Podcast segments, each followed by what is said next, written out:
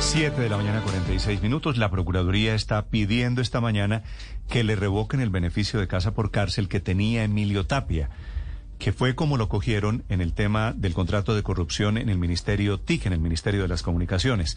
Este señor había sido beneficiado por cuenta de las delaciones con esa figura de la detención domiciliaria, aunque ya está en la cárcel esta mañana la Procuraduría conceptúa que hay que quitarle beneficios que había recibido en el proceso anterior, que era el carrusel de la contratación en las épocas de Samuel Moreno en Bogotá. En la Procuraduría se encuentra Rocío Franco. Al advertir burlas a la justicia e incumplimiento de obligaciones, la Procuraduría pidió revocar la prisión domiciliaria al excontratista Emilio Tapia, debido a su vinculación en el entramado por la contratación en centros poblados y Mintic. Según el Ministerio Público, se habría evidenciado que sostuvo varias reuniones que no contaron con los permisos de los jueces.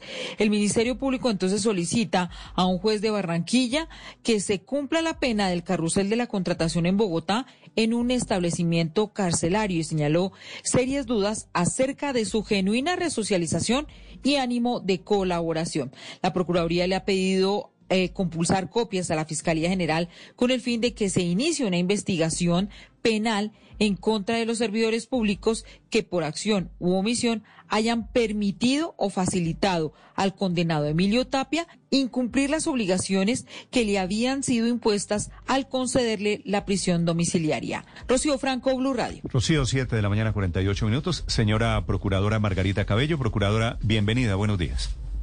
Néstor, buenos días. Un saludo para ti y toda la mesa.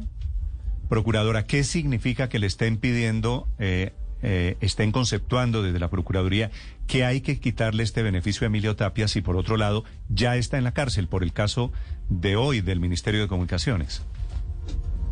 Sí, eh, Néstor, lo que pasa es que no podemos permitir como Procuraduría General de la Nación eh, burlas de alguna manera frente a decisiones judiciales.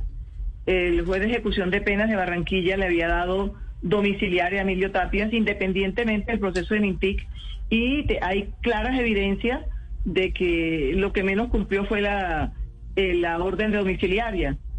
Y por lo tanto es un proceso judicial que está en curso, repito, independiente del otro, tiene también que cumplir con su obligación de, eh, al haber incumplido la medida domiciliaria, que se le, sea revocada y para efectos sea regresado a una cárcel, a la cárcel y a terminar de cumplir su pena.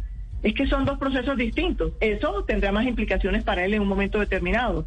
Eh, tendrá sus beneficios y seguramente va a pedir eh, posiblemente o presuntamente principio de oportunidad o algún tipo de beneficio en el proceso de Mintic y hay que tenerlo asegurado en el sentido de que tiene otro proceso en curso que incumplió una medida, que incumplió una decisión judicial y debe ser revocada la medida, independientemente del otro proceso.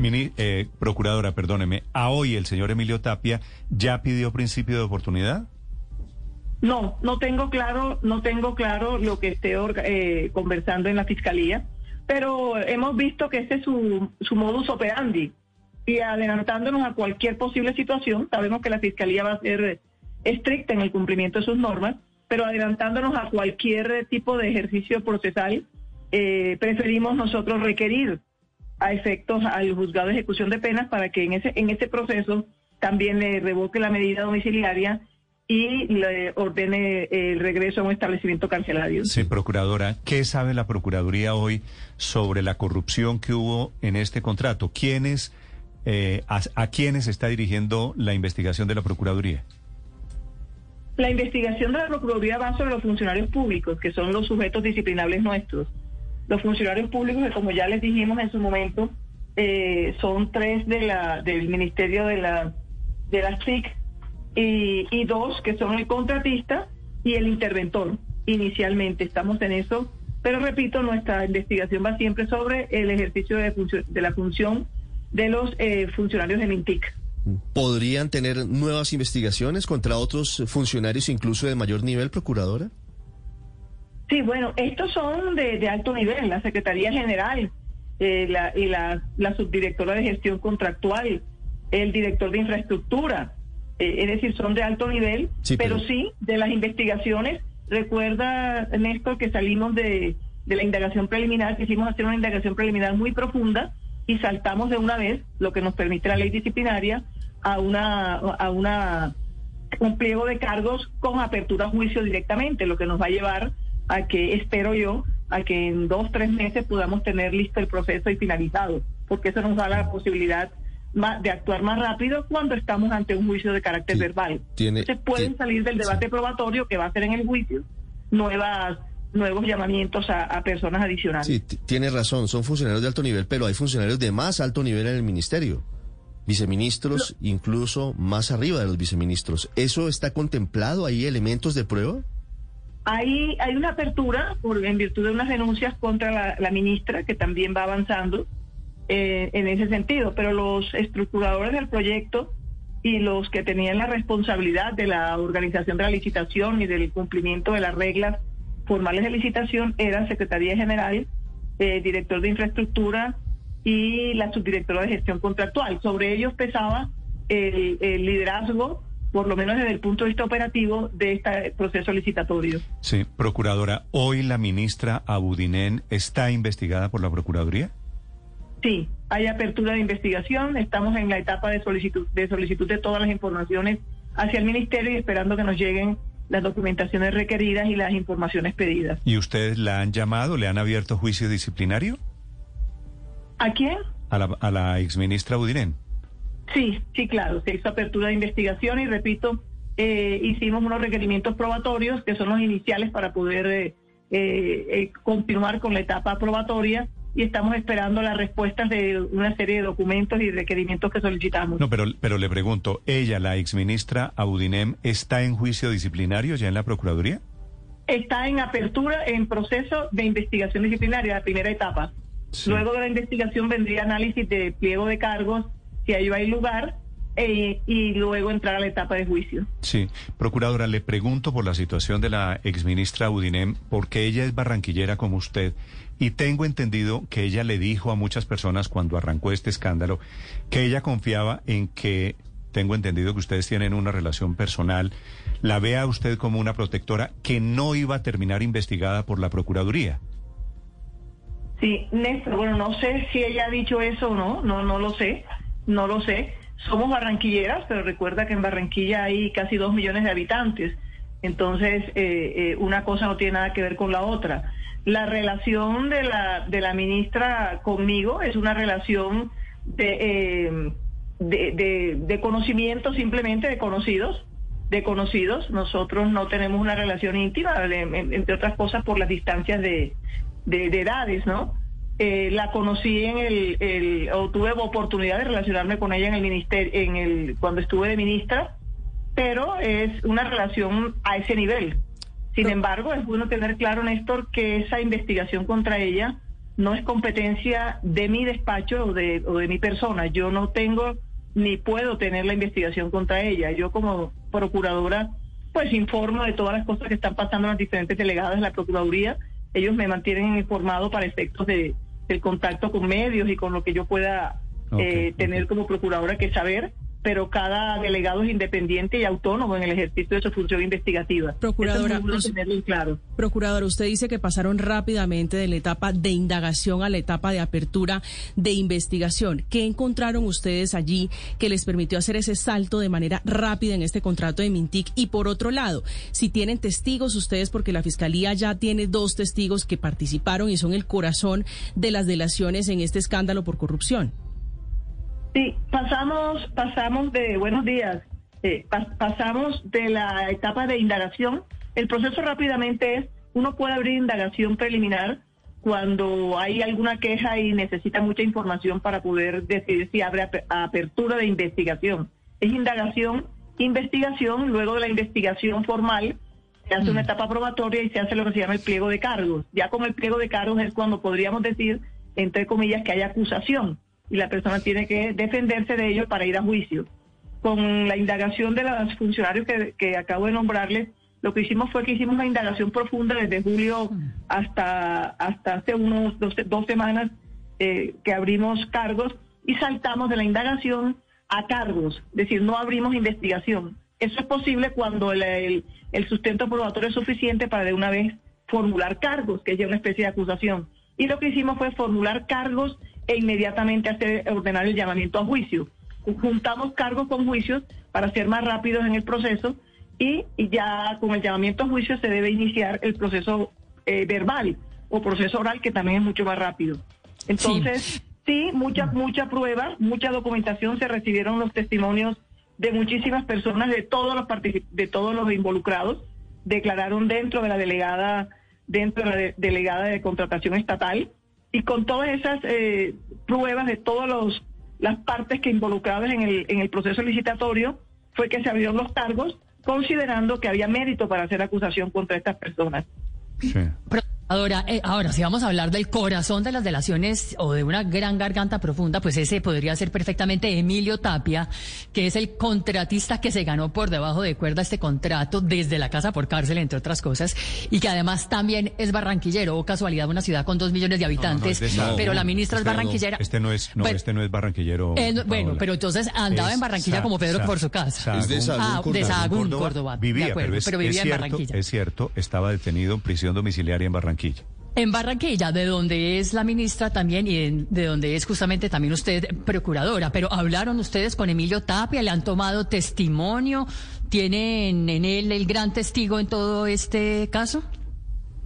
Nosotros, nosotros, como te decía, hacemos las investigaciones contra los funcionarios públicos. Eh, la fiscalía, dentro de su buena labor investigativa, eh, llegó a Emilio Tapia.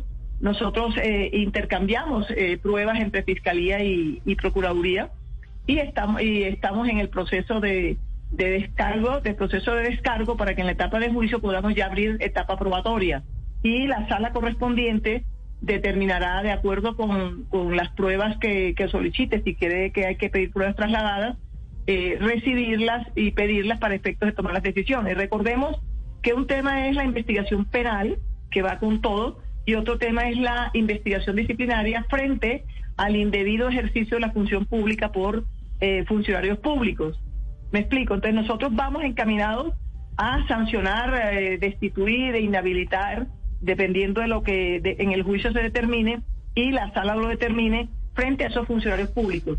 Y si consideramos que las declaraciones de Emilio Tapia, a quien aclaro, no conozco y repito, es como si las investigaciones que yo hiciera en Bogotá por vivir en Bogotá tendría que declararme impedida o tendría alguna relación o conexión entre los ciudadanos de Bogotá y la procuradora porque estamos en Bogotá. En Barranquilla hay dos millones de personas y los funcionarios, eh, los funcionarios eh, que hacen investigaciones, sea procuraduría, sea rama judicial, eh, sea contraloría, no porque vivan en Barranquilla, eh, no podrían entonces nunca investigar a ninguna persona de Barranquilla porque viven en Barranquilla. Entonces yo quiero que, me, que, que separen esa permanente insistencia de que porque soy de Barranquilla no puedo entonces investigar a nadie de Barranquilla porque es de Barranquilla. Imagínense entonces eh, si el, el Contralor es de Pereira no puedo investigar a nadie de Pereira o si yo vivo en Bogotá como estoy viviendo no podría investigar a nadie de Bogotá. Yo quiero que rompan ese esa cercanía que permanentemente tratan de hacer en razón de la de la residencia. No, no, yo fui magistrada 20 años en el Tribunal de Barranquilla y ustedes podrán mirar la cantidad de procesos contra personas de Barranquilla que me tocó llevar. E igual va a ocurrir aquí. Si hay denuncias y hay mérito, hay que abrir investigaciones y hay que llevar hasta las últimas consecuencias. Recuerden que yo vengo de, ser juez. Aquí no es de que porque soy de Barranquilla no puedo investigar a nadie de Barranquilla. No es así. Procuradora, de este tema de la corrupción alrededor de este, de este contrato, ¿hay en este momento delator? ¿Ya apareció el sapo de turno? Dentro del proceso eh, disciplinario que se está investigando, eh, ha habido declaraciones que han ayudado a tomar las determinaciones de los cargos. Recuerden que los cargos que se han que se plantea que plantea la delegada para la contratación estatal son cargos fuertes y cargos relacionados con el proceso licitatorio en sí, que es donde nosotros tenemos que ver las infracciones o irregularidades presuntas, lógicamente, pues estamos empezando eh, cometidas por los funcionarios del Ministerio de las TIC. Y de, esas declaraciones, casualmente hemos llegado, eh, llegó la, delegada a la, condición eh, eh, de que había méritos para hacerles unos cargos fuertes en cuanto al manejo que se hizo del proceso licitatorio. Procuradora, hay otro nombre que ha estado rondando ese proceso de licitación, porque estaba antes de la llegada de la ministra Karen Abudinen al Ministerio TIC y fue quien estructuró técnicamente la licitación. Estoy hablando del ex viceministro Iván Mantilla. ¿Hay investigación abierta hoy contra el ex viceministro Mantilla por este contrato en la Procuraduría? Hasta ahora no hay investigación de, de los cargos y la, y, la, investigación que estamos haciendo, los cargos que se hicieron contra el MINTIC. Eh, puede salir de ahí algún, algún, alguna apertura contra el ex viceministro. Hasta ahora, en lo que se encontró eh, dentro de la estructuración y de la, y de la ordenación formal de quienes debían estructurar, no está el viceministro. Por eso no se abrió en este momento cargos contra el viceministro. ¿Y Dentro de la organización de la estructuración están las personas, las tres personas que formalmente eran las encargadas de la estructuración del proyecto. Y sobre la otra pata de la historia, procuradora, los congresistas y otras personas que habrían llamado a pedirle a la ministra Budinen que no caducara el contrato, sino que se diera el contrato, ¿hay investigación disciplinaria abierta o piensan abrir investigación disciplinaria? Eh, hasta este momento no, estamos muy atentos, estamos muy atentos sobre esas, esas acusaciones. La, la tengo entendido por los medios que la sala de instrucción va a abrirles una, una, una, un llamado para verificar si tienen o no participación. Nosotros estamos muy cercanos a todo eso, muy pendientes. Todos los días están saliendo nuevas cosas en este, en, en esta, en este proceso de Mintic y los colombianos, por lo menos puedo decirles que seguiremos actuando de acuerdo con nuestras competencias y si hay, si hay lugar a abrirles, les abrimos también. Se van a revisar su situación. Yo estoy coordinando con los entes investigadores para determinar si sus investigaciones tienen implicaciones disciplinarias y si hay unos primeros elementos para ello, ténganlo por seguro que tomaremos las decisiones al lugar inmediatamente. No pararemos. Miren que nosotros hemos trabajado mucho eh, frente a la tutela que presentaron algunos de, de estas personas de, de, centros poblados. Inmediatamente nuestra delegada actuó en Barranquilla y está muy pendiente para que se declarara improcedente. Pero con la preocupación de que esa tutela hablaba del proceso de caducidad podría tener dudas, eh, inmediatamente consideramos presentar la acción popular que nos protege totalmente porque incluso se ordenó el levantamiento del velo corporativo, lo que nos va a ayudar a verificar hacia atrás quiénes eran los socios de esas SAS eh, que, que, que, están protegidas, pero con el levantamiento del velo lo podemos hacer. Estamos también muy pendientes de la investigación de la ministra, la, la, el llamamiento a juicio a estas personas líderes de la estructuración de la licitación y estaremos pendientes de todo lo que haya que hacer para tratar de recuperar en primer lugar el dinero y de darles muy duro a, a los que participaron en estos actos eh, eh, totalmente de corrupción e ilícitos. Sí. Procuradora, ayer en una entrevista el ex embajador Francisco Santos contó, confesó, que siendo embajador había llamado a la ministra Winem para interceder en nombre de una empresa extranjera. ¿Eso, en su criterio, ameritaría abrir una investigación disciplinaria? Buenos días, Felipe. Sí, Buenos días, doctora. Sí, Sí, ahí hay una línea, una, una línea ah, este, débil, ¿no? Que hay que saber manejar y es lo que estamos analizando. Eh, ¿De qué manera, em, cuando se habla de que se llamó a la ministra ah, a interceder o, a, hablarle sobre alguna empresa internacional que tenía interés en participar, ¿de qué manera se hizo? Y eso es lo que estamos verificando. ¿Cuál es la línea? Porque es posible que se le, que, que se le llame a preguntarle o a decirle, mire, hay una empresa extranjera que tiene que hacer, cómo tiene que actuar. ¿Sí me explico? O de pronto hay más incidencia. Y esas son las otras situaciones que, que, les digo, van apareciendo día a día, todas como les digo, todos los días salen cosas nuevas. Nosotros captamos y hacemos una, un primer análisis por, por, por la delegada correspondiente, si amerita o no de oficio iniciar o si aspiramos un momentico a ver qué más resulta de las otras investigaciones para ver si abrimos también contra funcionarios, contra los funcionarios públicos correspondientes. Pero son temas tan encima que tenemos que analizar con mucho cuidado. ¿Qué es lo que quiero que entiendan eh, eh, eh, de, mi manera de actuar? Yo prefiero no correr, sé que no es bueno. Yo prefiero no anunciar permanentemente que ya voy a abrir, que salió hoy en los medios tal cosa y que voy a abrir inmediatamente. Yo prefiero tener un poquito de calma, verificar bien y ahí sí determinar la apertura de la respectiva indagación creo que es lo correcto y lo que mi, mi, mi, mi, mm. educación y mi formación judicial me, me, exige. para no, no, no adelantar y después cometer errores. Sí, es decir, usted va a esperar, es lo que le, lo que le entiendo, procuradora. Sí, pero, pero no esperar, pero no esperar simplemente quieta. No, ya nosotros cada vez que observamos en este específico asunto y en otros muchos, observamos información de medios, eh, denuncias que nos hacen, informaciones que están haciendo otras instituciones del Estado, eh, inmediatamente tomamos el caso eh, y se hace como una especie de análisis con el equipo de delegados a efectos de determinar qué podemos pedir y entonces le dejamos a la preventiva que empiece a hacer una actuación de solicitud de, información, solicitud de requerimientos. Las preventivas no hacen esas, nos hacen esas solicitudes y con esa información, que a veces se demora unos días, analizamos si hay lugar o no a abrir indagación de oficio cuando es de oficio. Cuando es queja, ya sí, eh, generalmente abrimos indagación a menos que la queja sea demasiado inane o, o, abstracta. Esa es más o menos la metodología que estamos utilizando. Sí, en su concepto, y ya se lo pregunto más por su experiencia de treinta y tantos años en la rama jurisdiccional y ejerciendo la profesión, ¿el tráfico de influencias se tipifica cuando son funcionarios o cuando son exfuncionarios? Porque ayer discutíamos ese tema pero eh, ahí hay una línea muy débil. En, su concepto, ¿cuándo se tipificaría un tráfico de influencias? Sí, lo, fundamental para los efectos disciplinables es que los hechos hayan ocurrido en ejercicio de la función del cargo. Es lo que nos es lo que nos, nos determina en principio los otros parámetros de análisis lógicamente es la necesidad de ver si abrimos o no una investigación disciplinaria, porque la condición para nosotros fundamental es que el sujeto sea de los que quedan dentro del capítulo disciplinable de nosotros, es decir, funcionarios públicos o funcionarios privados que, que, que, utilizan eh, dineros públicos o que ejercen temporalmente funciones públicas. Por lo tanto, lo importante es que los hechos hayan ocurrido en ejercicio de la función.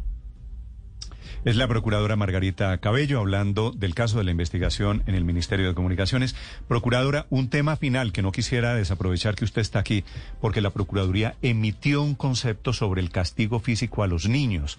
Dice la Procuraduría, dice su despacho, Procuradora, que podría ser causal para perder la patria potestad. Deben temblar en este momento los padres que le han pegado un pellizco a, sus hijos en Colombia, Procuradora. no, no tanto como un pellizco, no, tanto como, no tanto como un pellizco, pero sí lo que nos preocupó un poco fue que hay una demanda de, inconstitucionalidad de la ley 2089-2021 en la que esa ley casualmente prohíbe el uso del castigo físico, los tratos crueles, humillantes o degradantes o cualquier tipo de violencia como método de corrección contra niños, niñas y adolescentes. Entonces demandan esto porque la, la norma, una de las normas de esa ley, habla de que se pierde la patria potestad, es decir, la facultad de tener autoridad sobre sus hijos, solo cuando la violencia es habitual, reiterada o causa un daño mental grave en la salud física de los niños.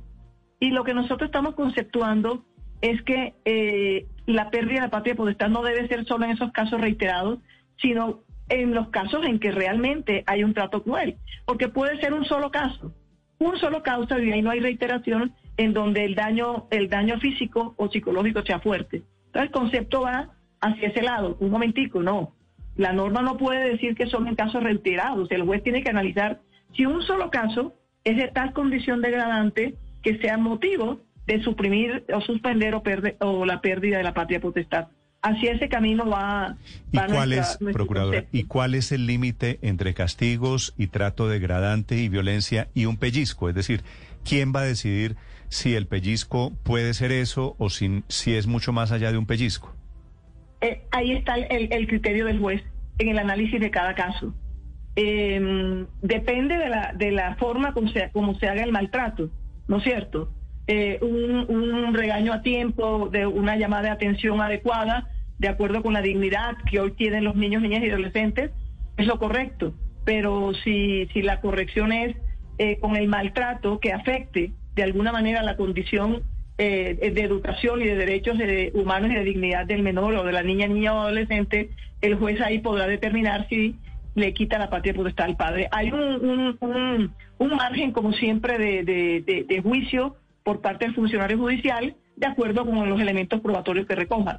Lo que queremos es decir que no es si únicamente que el maltrato sea reiterado el que va a originar la patria potestad, que es lo que dice la ley.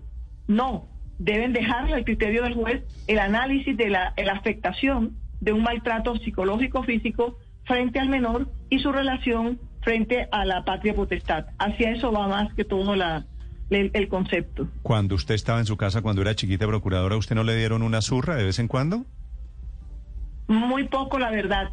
Sí, me, sí y me gusta el nombre de la ley antichancleta, porque sí uno, una u otra vez hubo tirada de chancleta. Nosotros éramos cinco hijos bastante necios, pero eh, ahí está el análisis de cuándo afecta la salud del menor y cuándo no, porque cada uno tiene una educación eh, eh, por nacimiento distinta. Una tirada de, chancleta que hoy ya no, no, no, es tan, tan valedera, o ya hay otras formas, formas más adecuadas de, de, manejar la educación de los niños. Entonces, a una persona que le, le tiran una chancleta, por decirlo de esa, de esa forma, como ocurría en épocas anteriores, puede que no le afecte para nada. A otro niño sí que es más vulnerable emocionalmente, le puede afectar mucho en su, en su evolución y en su crecimiento. Y ahí está el, el, criterio subjetivo que queremos que se le deje al juez. Y no que la norma diga, tienen que ser reiterados para que pueda ser pérdida de la patria potestad, que es donde hacemos el, el llamamiento. Entiendo. 8 de la mañana, 13 minutos. Señora Procuradora Cabello, gracias por estos minutos. Muchas gracias a ustedes y buen día.